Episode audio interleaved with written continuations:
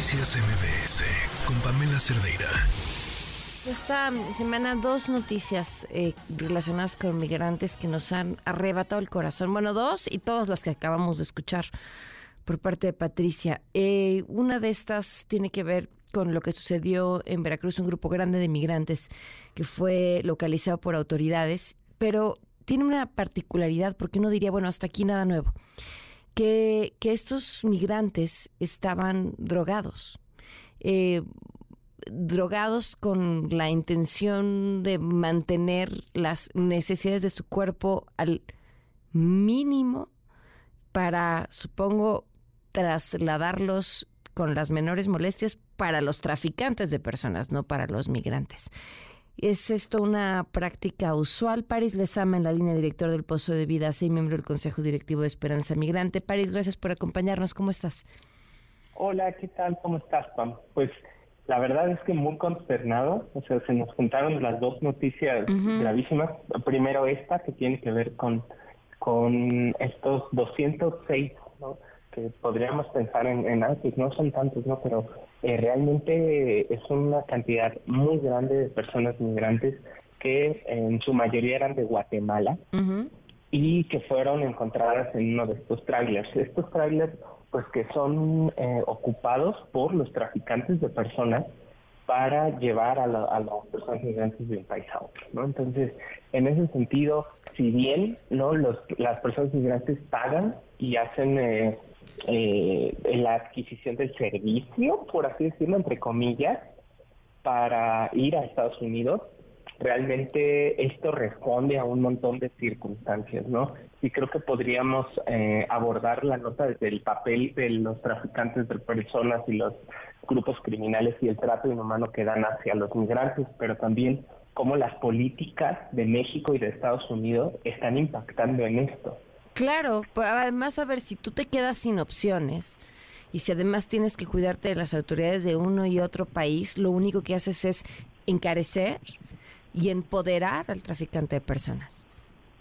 Sí, justamente. Y mira, eh, creo que entre más Guardia Nacional pones, que esta es una conversación que ya hemos tenido en otros momentos, entre más Guardia Nacional pones, que aparentemente está allí para hacer las labores de contención migratoria, eh, labores que no están sirviendo porque la contención migratoria no ha hecho que se reduzca el flujo de personas migrantes hacia los Estados Unidos, eh, siguen llegando el mismo número de migrantes a la frontera norte, entonces pues realmente es una inversión poco fructífera la que se está haciendo en la materia.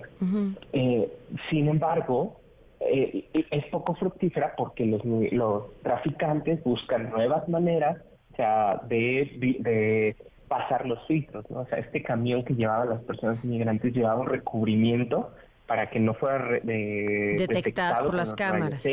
Exacto, ¿no? Entonces, en ese sentido, pues ellos también van avanzando en la tecnología para que los migrantes puedan pasar. Y los esfuerzos enfocados en la contención migratoria parece que son esfuerzos que se están tirando a la basura.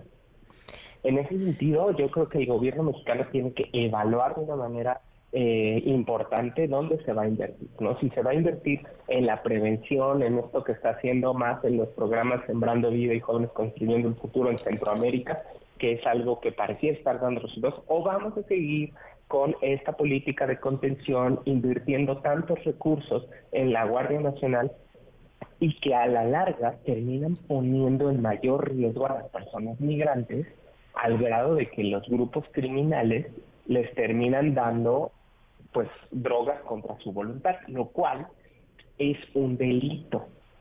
Entonces, eso coloca a estos migrantes en una calidad distinta, porque ya no solo son migrantes, son víctimas, y como víctimas tienen derecho incluso a una visa por razones humanitarias. Entonces, habrá que seguir la pista para ver qué van a hacer con estos migrantes, si los van a deportar o van a vigilar por la guarda de sus derechos y se les otorgará la visa por razones humanitarias. ¿Sabemos de cuántos migrantes en el lo que va de este año se les ha otorgado esa visa? ¿La visa por razones humanitarias? Desconozco el dato. Mm. Lo que sí sé es que, mira, México ha devuelto este año, eh, el año pasado devolvió a 106 mil migrantes. Y en lo que va de este año ya devolvió como a unos 50.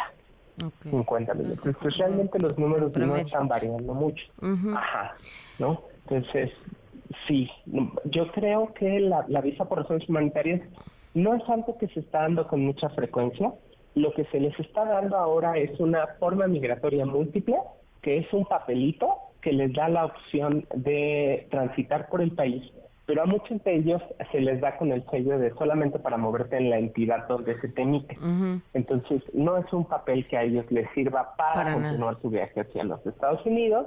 Llegan a otra entidad y las autoridades migratorias de esa entidad les rompen el papel y lo regresan a, la entidad de donde están. Entonces, no se están dando realmente eh, atenciones integrales a, las cuestiones humanitarias. Oye, y luego esta otra historia que publicó eh, también El País, que es, puff, miren, me, me, cuesta hasta trabajo decirlo, me, me hace el estómago pedacitos.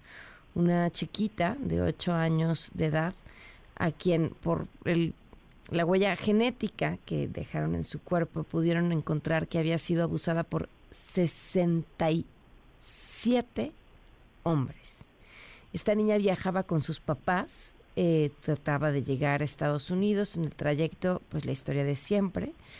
Eh, son víctimas de los delincuentes y, bueno, la historia es esta chiquilla que queda con vida junto a su mamá y, y, que después cuando le hacen un examen médico encuentran esto que es Indescriptible, París. Hay, ¿Alguna vez leí de esto lo que le llaman la píldora anti-México, que en realidad es la píldora anticonceptiva para las migrantes que pasan en, el recorrido? Y me decía una persona del Colegio de la Frontera Norte, me decía, bueno, no hay que victimizar necesariamente. Algunas de estas mujeres pues saben que a veces es la moneda de cambio eh, para obtener algunas cosas, lo cual no sé, me atrevería todavía a cuestionarlo, pero muchas otras saben que seguramente serán víctimas de violación en el camino y lo que no quieren es quedar embarazadas. Pero estamos hablando que ya es terrible.